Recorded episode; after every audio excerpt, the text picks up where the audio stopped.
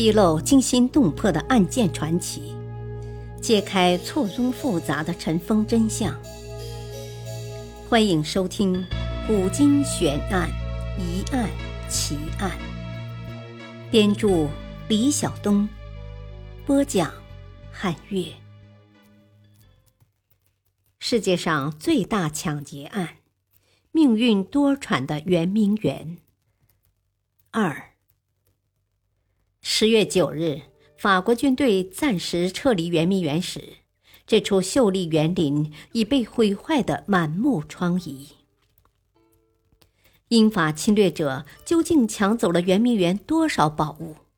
由于园内的陈设实物及其账目都一并被抢劫一空，所以永远无法说清。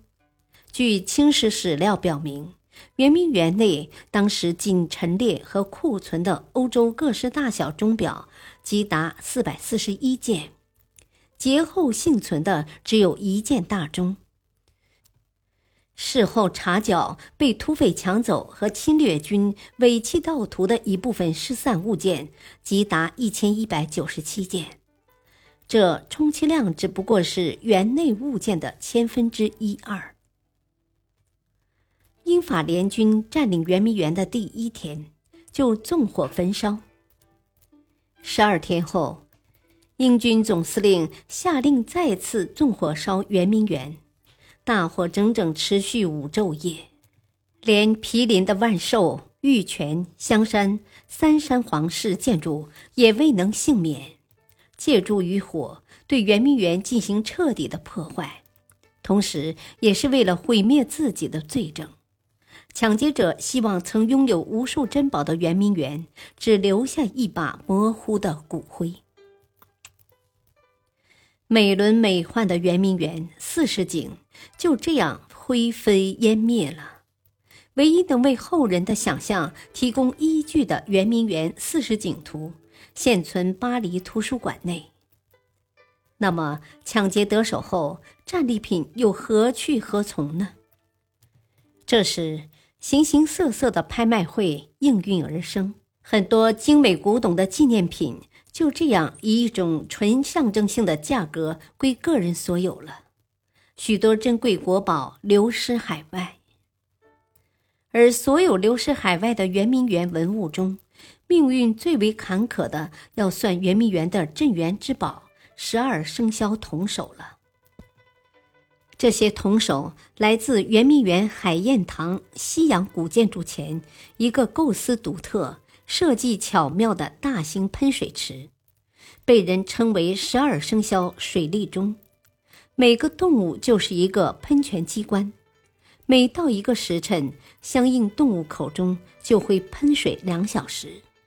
如子时是鼠喷水，丑时则唤作牛喷水。十二个动物轮流值班，定时喷水，构成了连续不断的喷水时钟。游人路经此处，只要看看当时有哪个动物喷水，就知道是什么时辰了。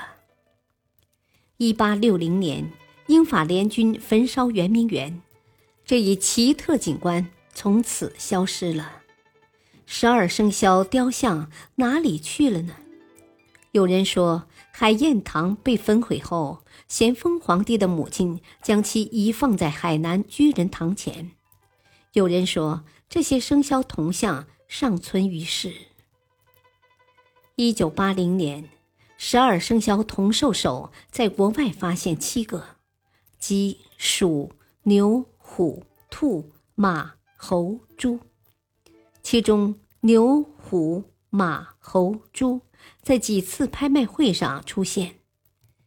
自1980年代，保利集团斥巨资从各处购回牛、虎、猴、猪首，除已回归祖国的四件外，圆明园十二生肖铜像中，目前知道鼠、兔首由法国人收藏，马首在台湾，另外五件即狗、龙、蛇、鸡、羊。手仍下落不明。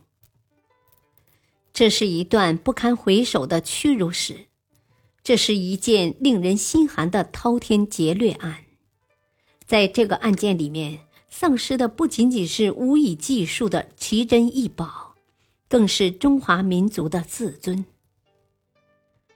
历史话外音：圆明园这一名称是由康熙皇帝命名的。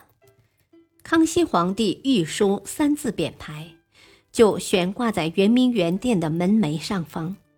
对于这个原名，雍正皇帝有个解释，说“圆明”二字的含义是“圆而入神，君子之时中也；明而普照，达人之睿智也。”另外，圆明是雍正皇帝自皇子时期一直使用的佛号。雍正皇帝崇信佛教，号圆明居士，并对佛法有很深的研究。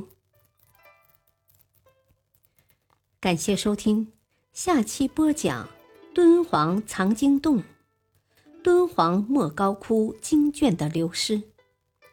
敬请收听。再会。